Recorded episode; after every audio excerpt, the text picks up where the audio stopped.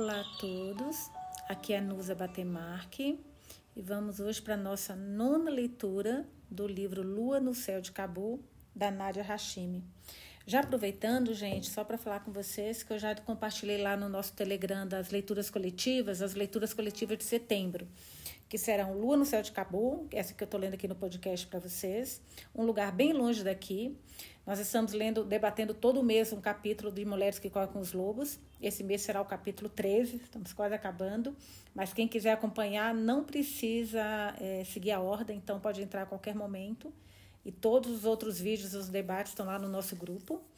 E A Garota do Lago. Esse mês, então, tem muita leitura boa aí pra gente. Então vamos continuar agora com a nossa leitura que tá emocionante, gente. Eu tô assim, meu Deus céu, a delicadeza da Nadia Hashim escrevendo sobre o Afeganistão, sobre as mulheres afegãs é muito, muito lindo. Então vamos hoje para o nosso capítulo 22, na página 148. Salim. Salim ouvira em silêncio enquanto a mãe lhe comunicara o diagnóstico do médico. Ela mantinha a compostura, com frases entrecortadas e a garantia de que o medicamento já tinha feito diferença.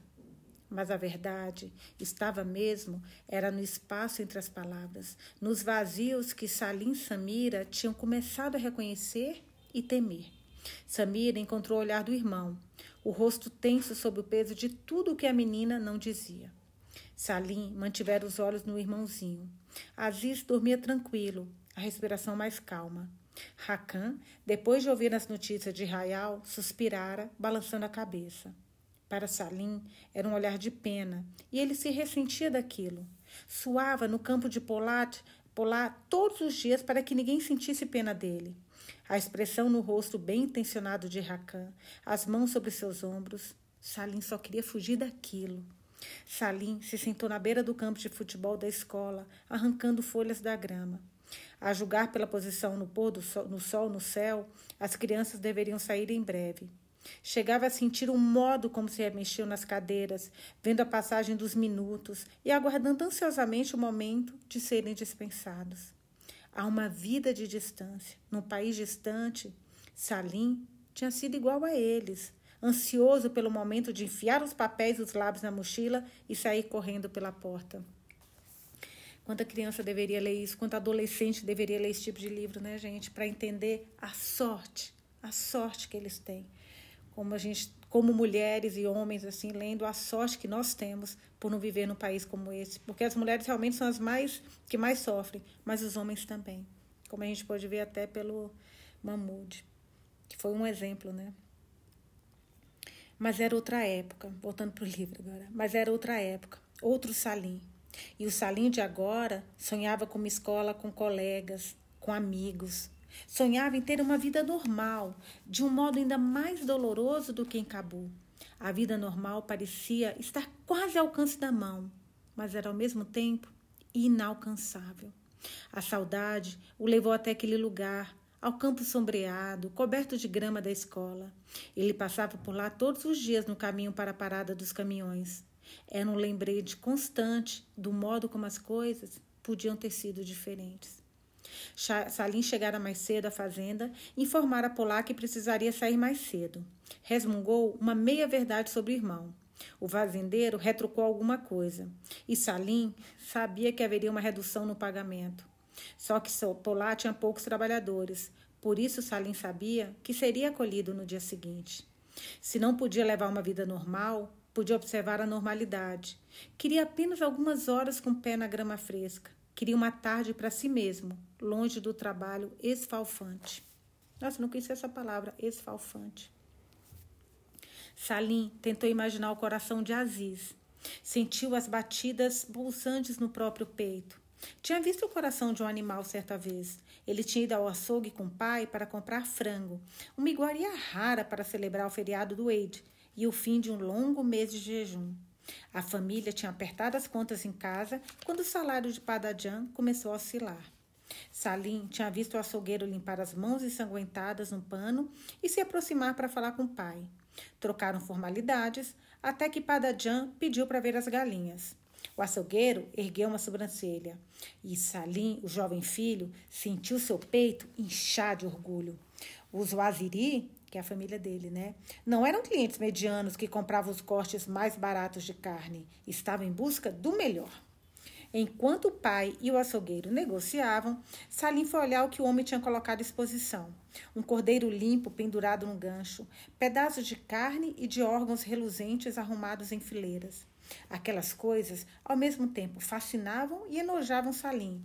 Lembrou que tinha puxado a manga do pai. Padajan, o que é aquilo? Sussurrara, sem querer a chamar a atenção do açougueiro, mas incapaz de conter a curiosidade. São corações de galinha.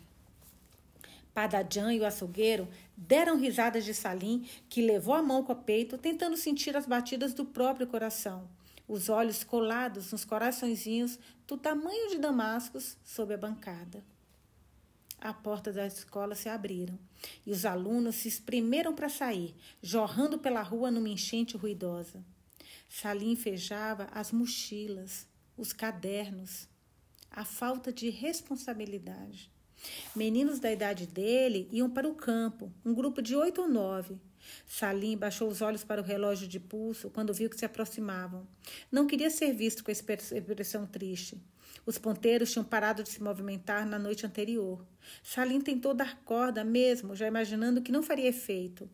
Era o relógio de um engenheiro, com um mostrador impenetrável dentro de outro mostrador.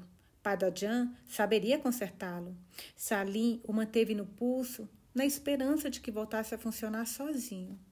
Um dos meninos, o mais magrelo do grupo, tirou uma bola de futebol de dentro de uma sacola. Salim sentiu o pé buscando a sensação do couro. Não conseguia se obrigar a se levantar e sair dali. Não passa de uma criança, né, gente? Por mais que ele tenha responsabilidades, por mais que ele tenha crescido na, no, no, na, na dor, ele não passa de um adolescente. Acho que nem vão perceber minha presença, raciocinou. Virou-se e ficou meio de lado para os meninos, que começavam a passar a bola, batendo forte com os pés no chão enquanto cruzavam o campo. As vozes estridentes, sem dúvida, gritavam provocações em gírias turcas, que Salim não compreendia. Eles se juntaram num grupo com dois meninos, lançando olhares para Salim. Sentindo-se invasor, ele se obrigou a se levantar e espanou as costas. Estava prestes a se afastar quando ouviu um grito. Voltou-se, relutante. O líder magricela repetiu o chamado. Salim não soube responder, então deu de ombros. Não falo turco. Não fala turco? O garoto riu, então passou para o inglês. Quer jogar de futebol ou gosta de dormir na grama? Salim, meu, só falta a mãe, a filha lá do Polar encontrar com ele, porque a menina tá na escola, né? Ai, meu Deus. Salim seguiu o menino até o resto do grupo, que já tinha se dividido em duas equipes. Faltava um jogador em uma. Jogue com eles, decretou Magricela. Então fez uma pausa e examinou Salim dos pés à cabeça. Tem nome? Salim hesitou, querendo ter certeza de que o outro não estava zombando dele. Salim, respondeu por fim, guardando o relógio no bolso. Salim, você fala devagar. Espero que pelo menos tenha pés rápidos. Cabu tinha um monte de meninos daquele jeito. Salim correu até o time e saudou os meninos com um aceno de cabeça.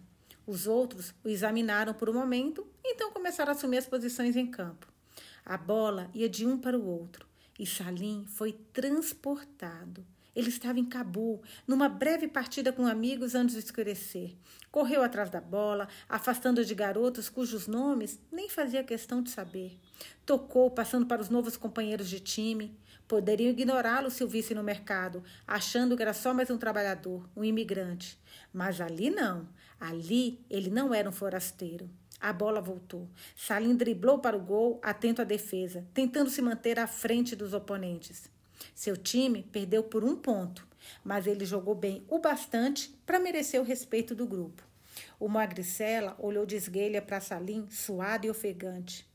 Você é de onde? perguntou, secando a testa com as costas da mão. Do Afeganistão, respondeu Salim hesitante. O garoto não pareceu impressionado. Meu nome é Kamal. Bonitinho, como tudo é simples para eles, né? para os meninos, não para o Salim, que infelizmente já não tem mais essa simplicidade na vida dele. Kamal e Salim se tornaram tão amigos quanto era possível para um nativo e um imigrante em Tikal. A partir daquele dia, Salim juntava-se a eles uma vez por semana após o trabalho na fazenda para jogar por uma ou duas horas. e às vezes retomava o trabalho depois. Ficava exausto e morrendo de fome, mas valia a pena sentir a grama sob os pés, as batidas no ombro e o vento no rosto. Polar fazia cara feia, mas tolerava as ausências de Salim, que compensava o trabalho que deixava de lado. Em casa, Salim manteve a nova atividade em segredo. Não conseguia confessar à mãe que se sentia livre durante uma hora por semana. Via o rosto ansioso dela quando voltava para casa. A mãe passava o tempo todo preocupada com Aziz e corria atrás de qualquer trabalho que a ajudasse a rechear minimamente os bolsos. Samira continuava ajudando, cuidando de Aziz, enquanto Madadjan trabalhava ou auxiliando Rakan e Rayal nas tarefas domésticas. Não parecia muito correto, mas Salim guardou as atividades esportivas para si mesmo. No campo, sentia dificuldades com a língua quando precisava dar respostas espertas para a zombaria dos meninos. Esperava que o silêncio fosse interpretado como indiferença. Kamal continuava provocando e não parecia desapontado por ser ignorado. De noite, os meninos às vezes se reuniam na cidade para tomar refrigerante e devorar com os olhos as mulheres com poucas roupas dos anúncios de revista. Salim só se encontrava com eles algumas dessas vezes, com vergonha das roupas suadas e das mãos calejadas pelo trabalho. Incapaz de esconder tudo da mãe, contou que tinha conhecido alguns meninos locais e que se encontraria com eles para tomar um refrigerante. A mãe o encorajou, o que só o fez se sentir pior por estar escondendo tanto. Uma vez, depois de acompanhar Salim de volta para casa, Kamal ficou sabendo onde moravam. Mesmo assim, Salim ficou surpreso ao voltar da fazenda e encontrar o amigo sentado com Rakan na cozinha. Naquela noite, Salim descobriu que Kamal tinha capacidade de adaptação de um camaleão. Era uma qualidade muito útil e admirável. Salim chegou em boa hora. Você tem visita, anunciou Rakan com um sorriso. Olá, Salim, disse Kamal jovial, levantando-se da cadeira. Estávamos só conversando. Que bom que você está conhecendo os meninos da Redondezas. Por acaso eu conheço o pai de Kamal. Olá, Salim foi pego de surpresa. Não estava empolgado por encontrar Kamal em casa. O senhor, o senhor conhece o pai dele? Conhece? Não é interessante, Salim? Eu não fazia ideia de que era a casa do querido senhor Rakan. Aqui é Intical. Todo mundo se conhece, mas não vejo Kamal desde que ele era pequeno, do tamanho desta mesa, respondeu Rakan rindo. Kamal abriu um sorriso, parecendo muito feliz. Pois é. Acontece que meu pai e seu Rakan ensinaram na mesma universidade, explicou ele. É verdade, mas o pai de Kamal é bem mais jovem do que eu. Era novo, um professor muito brilhante. Os alunos o amavam, lá e aqui, embora eu tenha certeza de que o filho sente falta da presença do pai durante o semestre. A surpresa de Salim deve ter ficado aparente em seu rosto. Ainda tinha muito a aprender sobre Kamal. Rakan levantou-se e levou a xícara de chá para a pia. Desarrumou o cabelo de Kamal. Salim conseguia compreender quase toda a conversa, mas precisava prestar muita atenção. O turco de Kamal era a versão muito polida da linguagem que Salim costumava ouvi-lo falar durante o futebol. Muito bem, meninos, divirtam-se. Kamal mande lembranças para seu pai. Diga que estou esperando uma visita quando ele voltar. Desculpa, gente, quando ele voltar. Seria ótimo botar a conversa em dia no fim do semestre. Claro, senhor Rakan. Ele com certeza vai adorar ouvir notícias suas. Deve voltar para casa em algumas semanas. Rakan saiu da cozinha e Kamal deu um soquinho de brincadeira no ombro de Salim. Ei, qual é? Não faça essa cara e limpe um pouco desse suor. Salim sorriu, envergonhado, e foi lavar as marcas do dia do trabalho, árduo do rosto, do pescoço e dos braços. Madajam, Samir e Aziz estavam no quarto dos fundos. Aziz já estava dormindo e Madajam trançava o cabelo de Samira. Salim saudou a família e se abaixou para dar um beijo no rosto da mãe. Ela contou que tinha conhecido Kamal e estava feliz porque Rakan parecia saber quem era a família dele. Parecia ser um bom rapaz.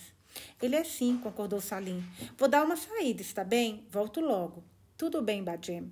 Tenha cuidado e não demore. Uma mãe também precisa ver o rosto do filho. Bonitinha. Salim prometeu voltar logo e saiu. Encontrou Kamal esperando impaciente atrás da casa, um cigarro pendurado no lábio inferior. Ah, bem melhor. Agora talvez você não assuste as garotas, exclamou rindo. Salam Salim e o filho do professor foram ao mercado em busca de, busca de travessuras que os entreteriam durante uma hora. Era uma experiência tão deliciosamente normal que Salim queria cair de joelhos e rezar para que durasse. É, como a gente tem que valorizar nossos momentos felizes, gente. Como a gente tem que valorizar cada pequena coisa que a gente tem. Meu Deus. Capítulo 23. Salim, página 154. Kamal, Rakan e Rayal faziam Salim se sentir bem em Tikal, a milhares de quilômetros de casa. Era mais difícil pensar em Tikal como apenas uma parada no caminho para a Inglaterra. Aziz tinha melhorado um pouco. Ainda não ganhara muito peso e continuava com pouco apetite, mas não parecia mais desconfortável. Madajam dava o remédio religiosamente e estava grata por aquela melhora. Na segunda visita ao bom doutor Osdemir, Madajam preparara um prato especial de bolinhos mantu. Tinha se sentido compelida a demonstrar gratidão de algum modo, mas o homem recusou o pagamento pela visita. Mesmo com a boa notícia, Salim sabia que teriam que planejar a viagem seguinte, se pretendiam mesmo chegar a Londres. Madajan ligou várias vezes para a família na Inglaterra, mas não conseguiu contatá-los. Ela parecia relutante em tentar de novo, embora Salim soubesse que era a única esperança do dos Waziri que é a família, né? Os remédios de Aziz eram um custo adicional para já combalida a economia da, combalida a economia da família. Não havia nada que o protegesse dos longos dias brutais na fazenda de Polad.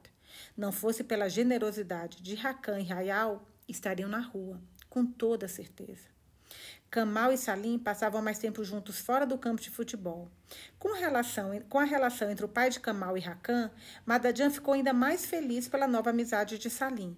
Queria que o filho sociabilizasse e aproveitasse o tempo longe do trabalho. Quando Kamal o convidou para ir ao casamento de um primo de segundo grau no vilarejo, Salim hesitou. Não tinha certeza de como seria recebido pelo resto da família do amigo. Era um trabalhador, imigrante, com estrume sob as unhas. Madajan o encorajou a ir. Os casamentos em Cabu eram grandes eventos sociais, só tinham perdido a força nos últimos anos por causa das restrições severas do Talibã. Madajan sempre gostara de se arrumar, de apreciar os salões de banquete e a música, de ver o noivo e a noiva embarcando numa nova vida juntos. Embora não falasse muito sobre o seu próprio casamento, Salim sabia que fora a primeira vez que ela ocupara o centro de atenções e que isso representara um rompimento, um rompimento com as dificuldades da sua infância. Mais vezes do que podia contar, Salim ouvira a história de casamento dos pais, o carro coberto de flores e fitas, o homem no tambor encabeçando a procissão pela rua, a música que se estendera até as quatro da manhã. O que vai vestir, Salim? Vamos ver aqui, disse a mãe, vasculhando sua bolsa e examinando as roupas. Aqui está sua camisa de botões. Deve bastar. Por que não experimenta? Madajan, o casamento é daqui a três dias. E se não couber? Melhor saber agora do que no dia. Mãe sendo mãe em qualquer lugar do mundo, né? A calça, sem dúvida nenhuma, estava curta e a camisa parecia larga nos ombros. Madajan soltou a bainha de dois centímetros e a refez para que os tornozelos não ficassem expostos. A calça e a camisa teriam que servir. Na noite de sexta-feira, Salim percorreu os 15 minutos de caminhada até a casa de Kamal, as palmas das mãos suadas. No caminho de volta da fazenda, começaram a imaginar como seria um completo desconhecido no meio da comemoração particular de uma família turca. Tinha sérias dúvidas sobre aquilo. Com medo de decepcionar Kamal, preferiu deixar as apreensões de lado. Salim se encontraria com um amigo e dois primos que iriam juntos de carro. O resto da família já partira. A celebração aconteceria numa fazenda fora da cidade e os meninos estavam ansiosos por chegar antes que o jantar fosse servido. Os primos de Kamal eram mais velhos, na casa dos 20 anos, mas feitos do mesmo tecido rebelde. Fumavam sem parar, contavam piadas lascivas e voltavam para casa para a comida da mãe todas as noites. Os primos mal ergueram a sobrancelha ao ver Salim, mostrando um desinteresse muito reconfortante. Estacionaram o carro e entraram na casa, esperando ter calculado bem a chegada, de forma que ficassem de fora das cerimônias religiosas e tivessem tempo de participar da comida e da música que se seguiriam aos ritos. Chegaram bem na hora. Família do, as famílias do noivo e da noiva estavam trocando apertos de mãos e congratulações. O cheiro da carne assada e do queijo no forno pairava no ar. A comida logo seria servida, o que permitia que os convidados vagassem, que os parentes colocassem as fofocas em dia, contassem as histórias do passado e partilhassem as queixas, queixas sobre o, o calor. Salim absorveu tudo. Podia muito bem ser um casamento afegão. Aliás, brasileiro também, né? Bem essa cara de fazer desse jeito também. Pensou. Não era nada diferente. Um grupo de homens tagarelava num canto, as mulheres riam em outro.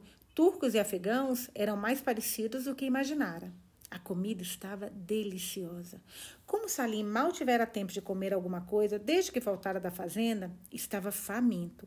Mantinha os olhos no prato.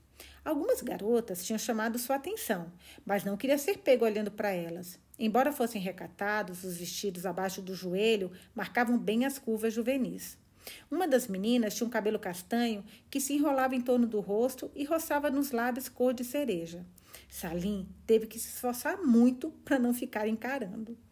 Quer um pouco mais de comida? Vou me servir de um segundo prato. Ou talvez você esteja com medo de arrebentar a, causa, a calça, provocou Kamal, cutucando Salim com o cotovelo ao se levantar. Não, eu vou junto. Seria ótimo arrebentar a causa por causa desse kebab. Os dois caminharam até as mesas compridas, onde as bandejas de comida estavam dispostas. No canto, o noivo e a noiva conversavam com alguns convidados. A família esperou muito tempo por esse casamento, explicou Kamal. A noiva é minha prima. O noivo vem de uma família das proximidades, de uma fazenda vizinha. Ele está apaixonado há anos. Outra família a queria como esposa para seu filho, para que pudessem herdar as terras depois. Mas a minha prima não estava interessada e o pai não gostava das pessoas. Assim como em Cabu, pensou Salim. Encheram a barriga, ouviram música e ficaram olhando os homens cada vez mais barulhentos à medida que as horas avançavam.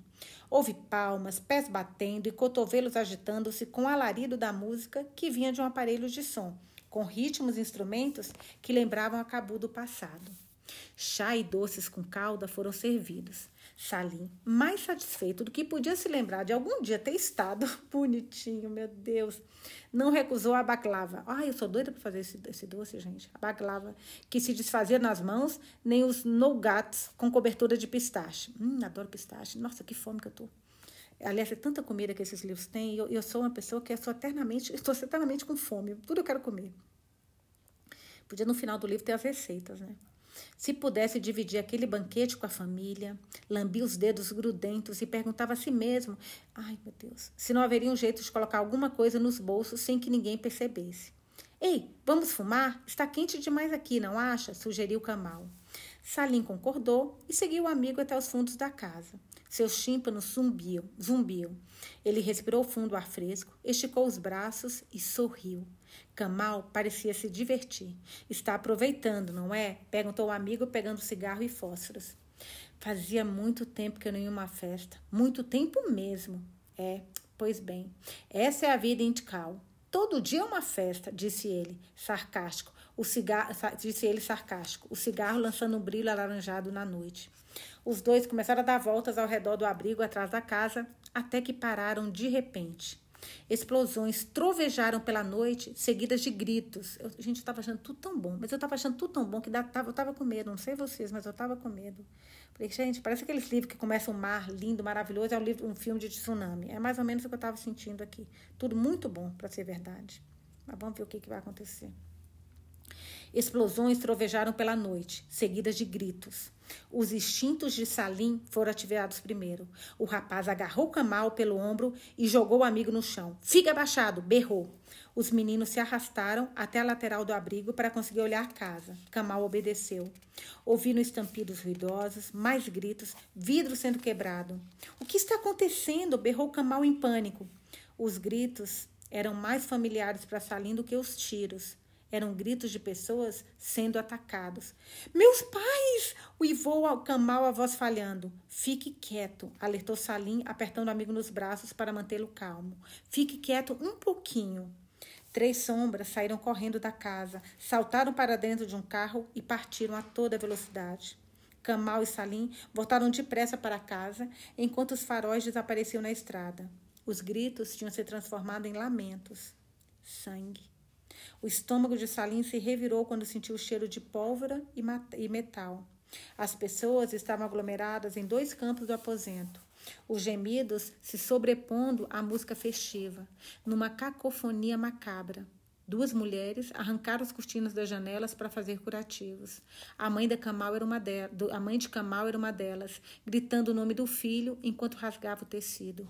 Mãe! Camal correu ao seu encontro.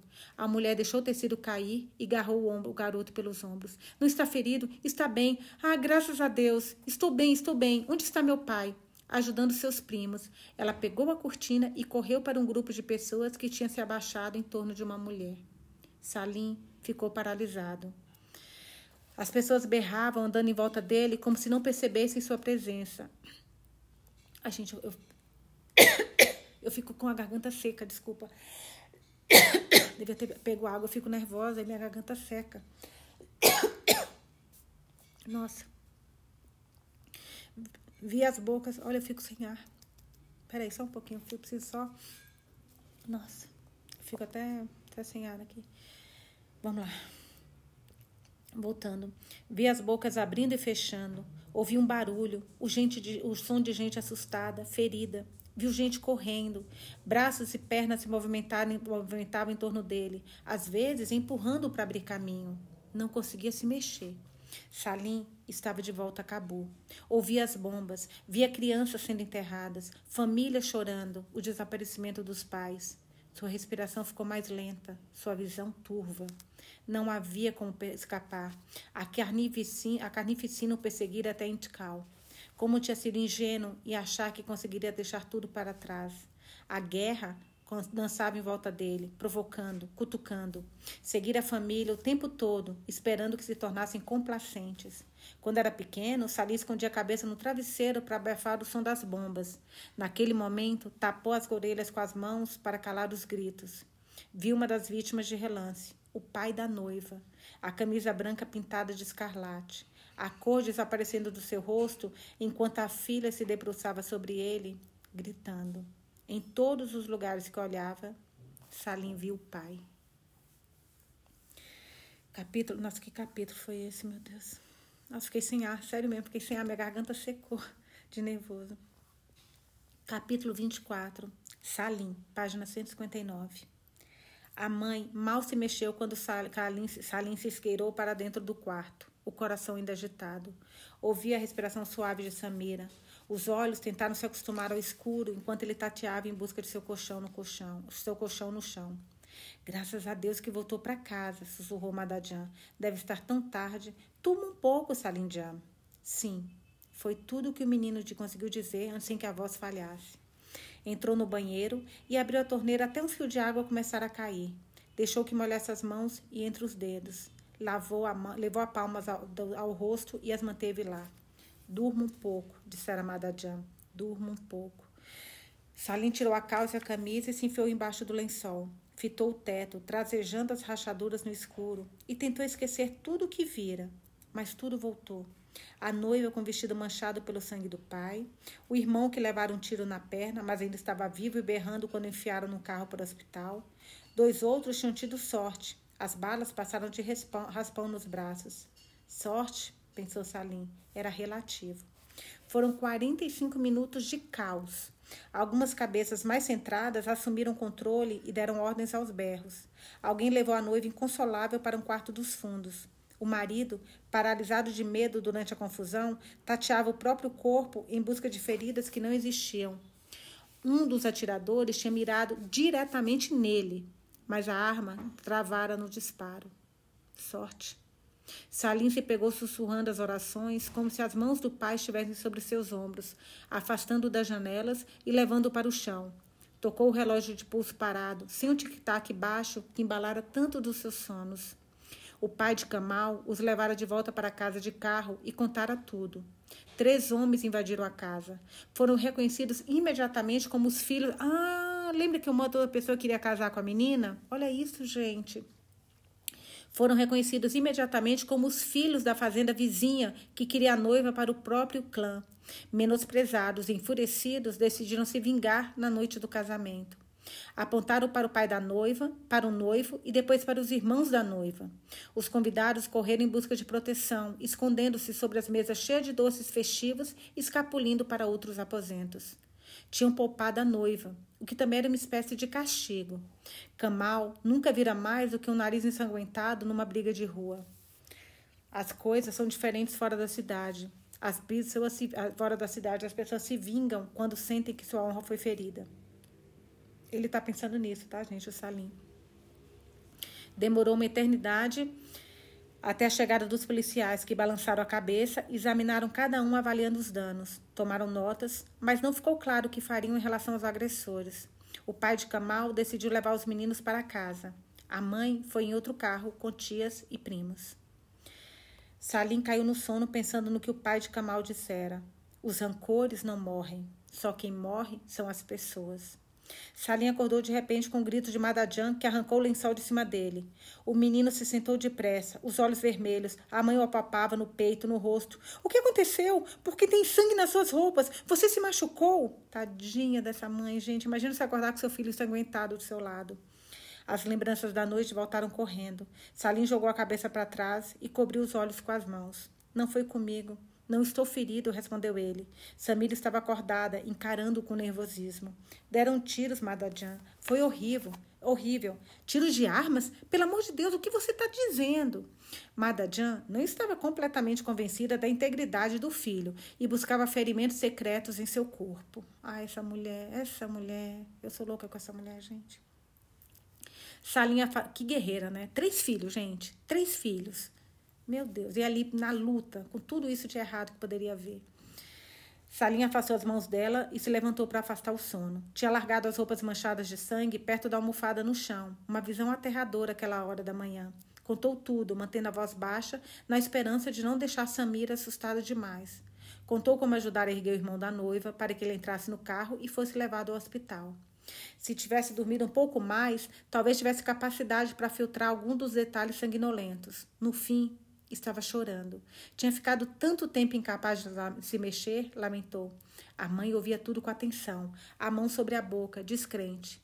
Samira se aproximara, se acomodando junto a ela, e ouvira com a atenção de um adulto. Madadian murmurou um agradecimento a Deus por ter poupado seu filho. A mãe puxou Salim para junto de si e o embalou, como fazia com Aziz. O menino não resistiu, adorando o cheiro da mãe, o conforto dos seus braços e os beijos que ela dava em sua testa. A mãe pediu que Samira pusesse água para ferver e que começasse a preparar o desejum de Rakan e Rayal. Samira se levantou obediente. E seu amigo Kamal, ele também não se feriu? Não, Madajan, ele estava do lado de fora comigo, está bem. E os pais dele não se feriram. Quando Rakan e Rayal desceram para o de jejum, Salim contou a história inteira mais uma vez. Já falava muito melhor o turco desde que começaram a andar com Kamal e os meninos. Ainda buscava por algumas palavras aqui e ali, mas conseguiu comunicar os eventos da noite anterior. Rakan e Rayal ficaram paralisados. Por instinto, Rayal posou a mão sobre a mão de Fereiba. Para Salim, a violência no casamento começava a aparecer mais como história do que com acontecimento real. O choque, né? Madajan buscou uma explicação em seus rostos. Como algo assim podia acontecer em Tikal? Rakan se levantou e avisou que ia à casa de Kamal ver o pai do garoto. Vestiu-se e saiu em questão de minutos. Estou atrasado para o trabalho. Já devia estar na fazenda, Madajan, disse Salim, olhando instintivamente para o relógio. Vou levar uma bronca por chegar tão tarde. Salim, Bajen, você não vai à fazenda hoje. Depois de tudo que aconteceu na noite passada, isso está fora de questão. Quero que fique comigo. Salim olhou para próprias mãos e percebeu que tremia um pouco. Sabia que devia estar com uma aparência horrível e sentiu um súbito desejo de tomar um banho e arrancar da pele com água quente os eventos da noite. Rayal preparou uma xícara de chá com mel e um prato com pão e queijo. Salim comeu em silêncio. Samira permaneceu por perto, quieta. Aqueceu uma mamadeira para Aziz e acomodou o neném no colo para que ele pudesse fazer sua refeição matinal. Pela primeira vez em muito tempo, parecia que o bebê, o Aziri, com seu coração ruim, estava em melhores condições do que o resto da família. Salim foi ao banheiro e abriu a água o mais quente possível. Deixou que jorrasse sobre a cabeça, a face, os ombros. Fechou os olhos e viu o rosto da noiva, o sangue riscando suas bochechas. Ouviu os gemidos do irmão da moça. Abriu os olhos e tentou enxergar algo mais, mas as imagens estavam gravadas na retina. Esfregou a pele até ficar vermelha e sensível. As têmporas latejavam. Fechou a torneira, a pele ardendo ao toque da toalha, toalha áspera. áspera. Madadian já estava no quarto, sentada na beira da cama. Parecia tristonha, tristonha. Madadian? chamou Salim hesitante. Achei que estávamos bem por aqui, murmurou a mãe. Não devia ser parecido com o lugar de onde viemos. Salim acomodou-se ao seu lado. Eu trouxe toda a família para cá porque achamos que seria mais seguro. Achamos que seria melhor para você. O que foi que eu fiz? Sem Padadian por, por perto, não havia ninguém para compartilhar a culpa pelo plano que os levara até Intikal. Salim encostou a testa no ombro da mãe. Não podíamos ficar em Cabul, Madadian. Não tínhamos mais nada. Passaríamos fome, ou pior. Aziz estava bem por lá, estava bem até deixarmos nosso lar. Os olhos dela pareciam úmidos, cheios de lembrança de um passado feliz que só existia na sua mente. Samira não lavava a louça suja de desconhecidos, nem dobrava as roupas limpas. Você não trabalhava até as mãos sangrarem, do amanhecer ao pôr do sol. Estávamos bem em Cabu, mas eu trouxe todos nós até aqui. Fereiba quisera manter seus filhos saudáveis, em segurança e livres da necessidade de trabalhar como servos. Ela tinha fracassado sob todos os aspectos. Madadjan, não estávamos bem em Cabo. Salim agachou-se diante dela, abalado pelo modo como a mãe parecia estar falando sobre ele e não com ele. Não lembra? Vivíamos com medo, não tínhamos dinheiro e não podíamos sair. Praticamente não havia ar para respirar. Queria que minhas crianças fossem crianças. Queria que rissem, que brincassem, que aprendessem. Queria que fizessem as coisas que eu devia ter feito quando era menina.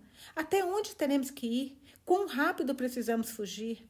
Ai, gente, meu Deus, como é triste isso. Salim não conseguia encontrar as palavras, muito menos organizá-las de um jeito que trouxesse algum alívio à mãe. É só um adolescente, né? Sofria ao vê-la falar daquela maneira, ao conhecer os pensamentos que ela provavelmente escondia dos filhos quase sempre. Os sorrisos, a animação, tinha sido tudo para que ficassem tranquilos? Os olhos dela estavam secos. A mãe não falava com emoção. Eram pensamentos que vinham da parte mais honesta do seu ser. Era o resultado de uma análise cuidadosa e observações astutas. Era bem real. Vamos ficar bem, Madjajan. Você vai ver. O pior já passou. Vamos chegar à Inglaterra antes que você perceba. E ficaremos bem. A voz de Salim vacilou. Nem de longe se sentia tão confiante quanto a mãe. Mas a expressão de Madadjan se alterou, como se uma chave tivesse girado. Seus lábios ficaram tensos e seus olhos entraram em foco com um brilho resoluto. Ela endireitou os ombros e encontrou o olhar esperançoso de Salim. Sim, meu filho, é exatamente isso. Iremos para a Inglaterra. Salim ficou aliviado por ver a mãe sair do estado de quase transe e assentiu ansioso. Sim, Madadjan, só precisamos de mais um pouco de dinheiro. Não, precisamos partir. Vamos embora de Intikal. Vamos embora da Turquia. Deixar a Turquia? Mas, Madadjan, não temos. Deus não poderia ter enviado um sinal mais claro. Chegou a hora de seguirmos nossa jornada. Vamos agradecer a Rakan e arraial pela hospitalidade, pagar nossas dívidas e guardar nossos pertences. A cada dia que ficamos aqui, entramos num buraco mais fundo. Se não formos embora agora, talvez nunca mais seja a hora de ir. Madadjan acreditava em seguir em frente. Sempre acreditara. Capítulo 25. Salim. Página 165. Rakan e Rayal quase choraram quando a família Waziri partiu. Fereiba tentou pagar. Desculpa, gente. Fereiba tentou pagar Rayal pelo último mês de aluguel, mas a mulher recusou delicadamente. Com o coração apertado, pediu a Fereiba que usasse o dinheiro para cuidar dos filhos. Entregou a Madadian uma bolsa cheia de alimentos que havia preparado, o suficiente para alguns dias. Como é bom ter esses anjos na vida, né? As mães se abraçaram com força.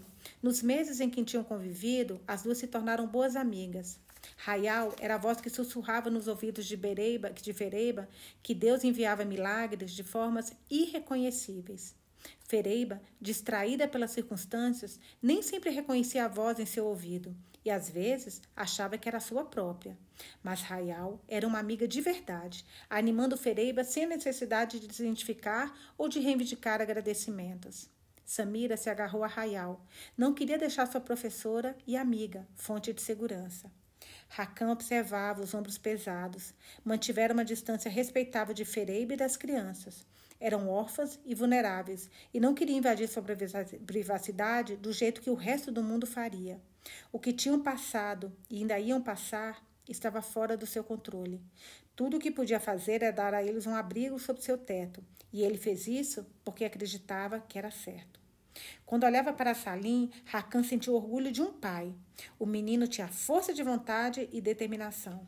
Cambaleava entre a infância e a idade adulta, uma época perigosa.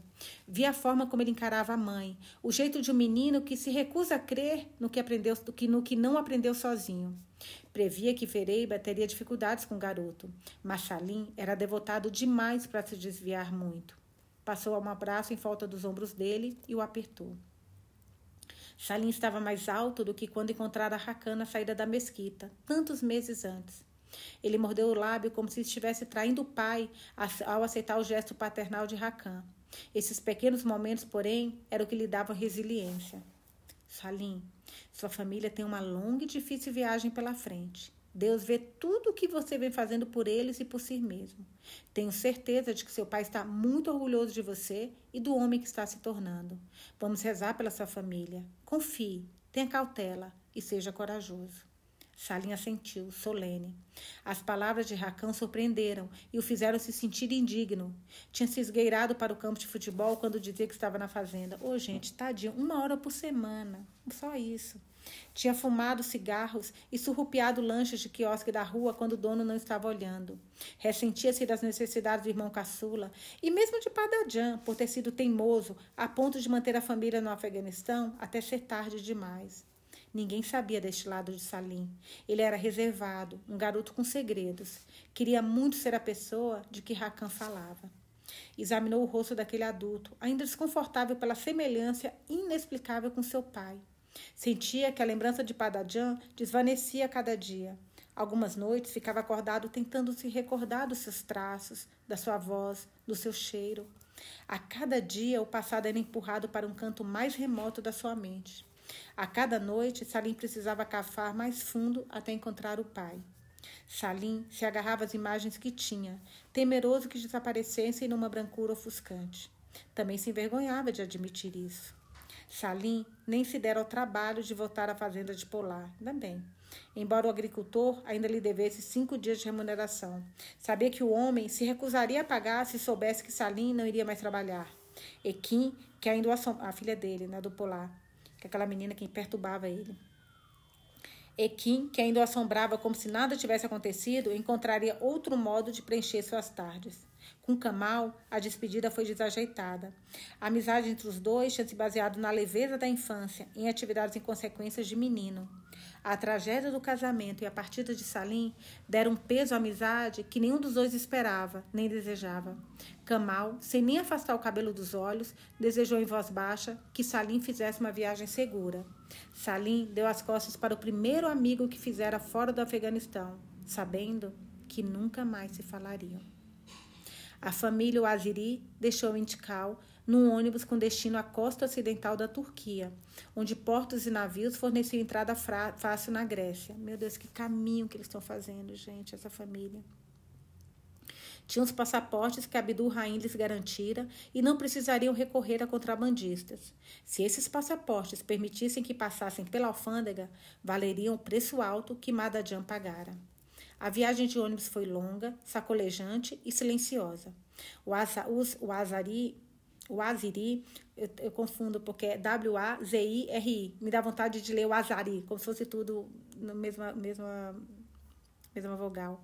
O Zoaziri observavam a paisagem verdejante da Turquia sem dizer uma palavra.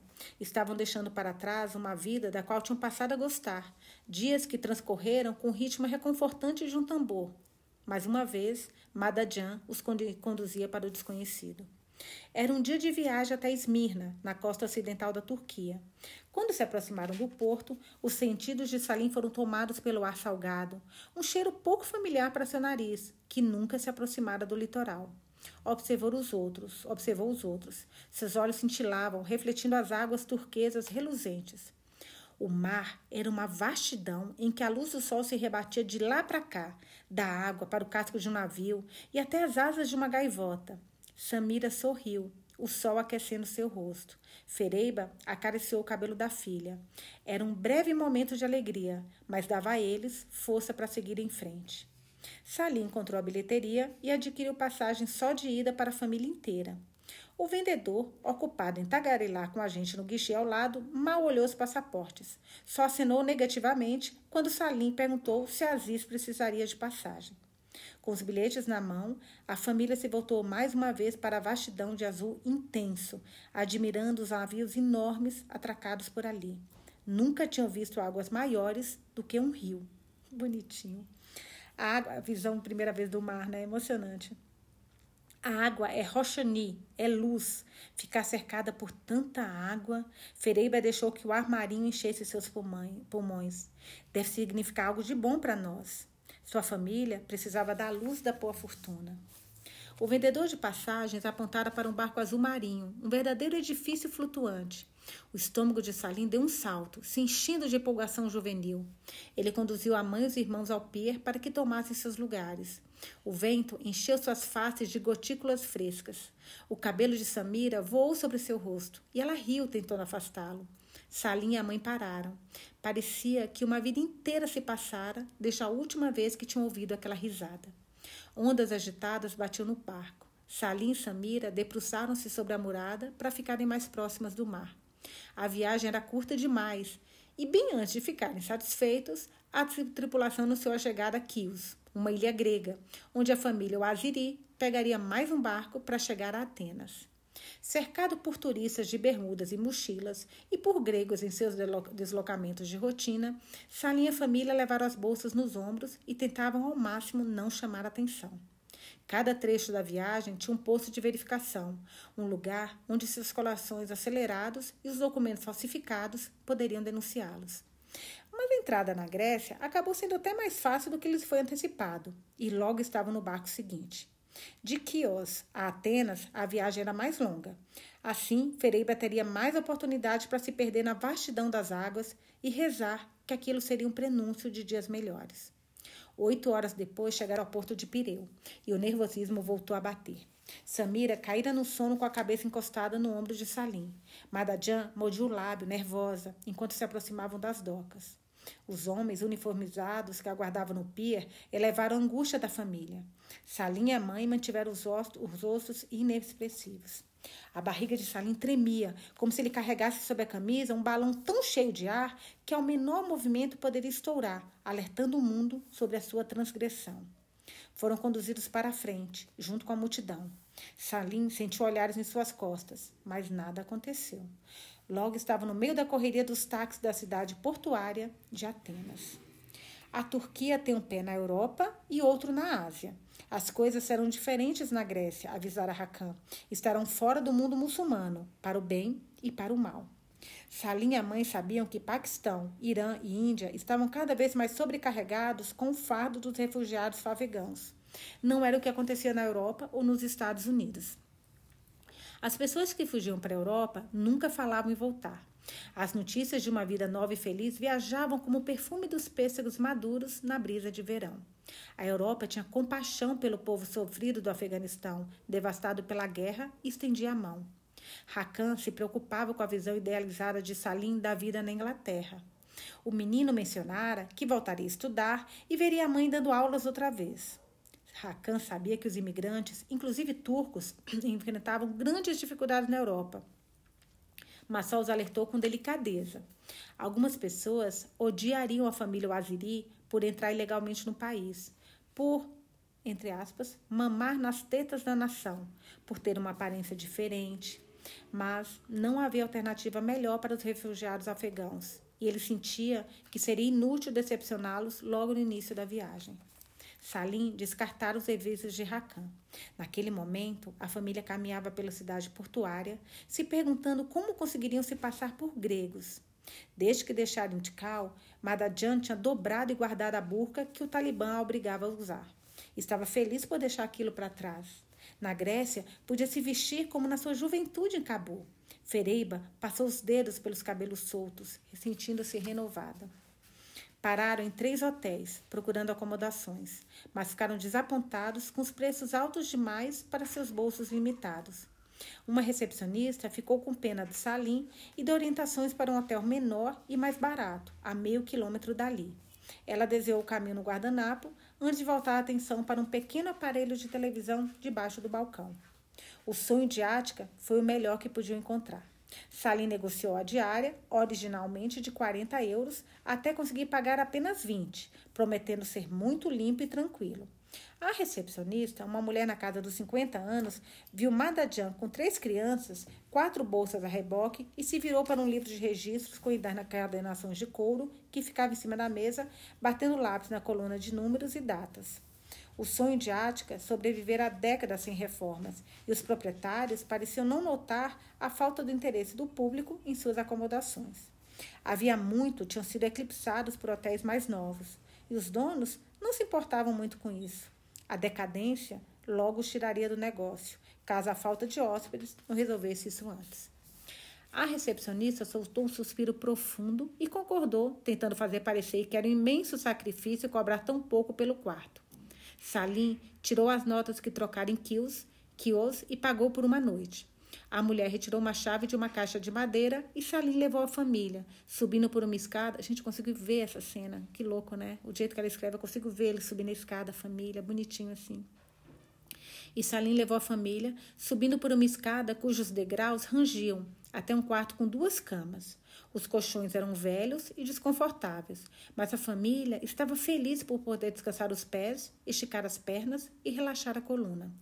As pernas de Salim latejavam quando a cabeça pousou no travesseiro.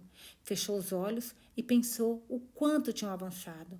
Talvez tivesse sido o momento certo para deixar Intical, ou talvez devessem ter partido muito antes. Atenas representava uma nova Atenas representava uma nova fase da jornada, segundo Madadjan. Então, estamos na Grécia, pensou Salim, tentando adormecer. E agora? Acabamos esse capítulo. Amanhã a gente volta com o capítulo 26, na página 171. Ai, gente, eu tô encantado com essa leitura. Eu fico ansiosa para voltar para a gente continuar logo. Tô amando ler esse livro com vocês. Aliás, a gente está com sorte em todos os livros até agora. Não sei vocês, mas eu amei todos. Muito diferentes um do outro e cada um mais encantador que o anterior.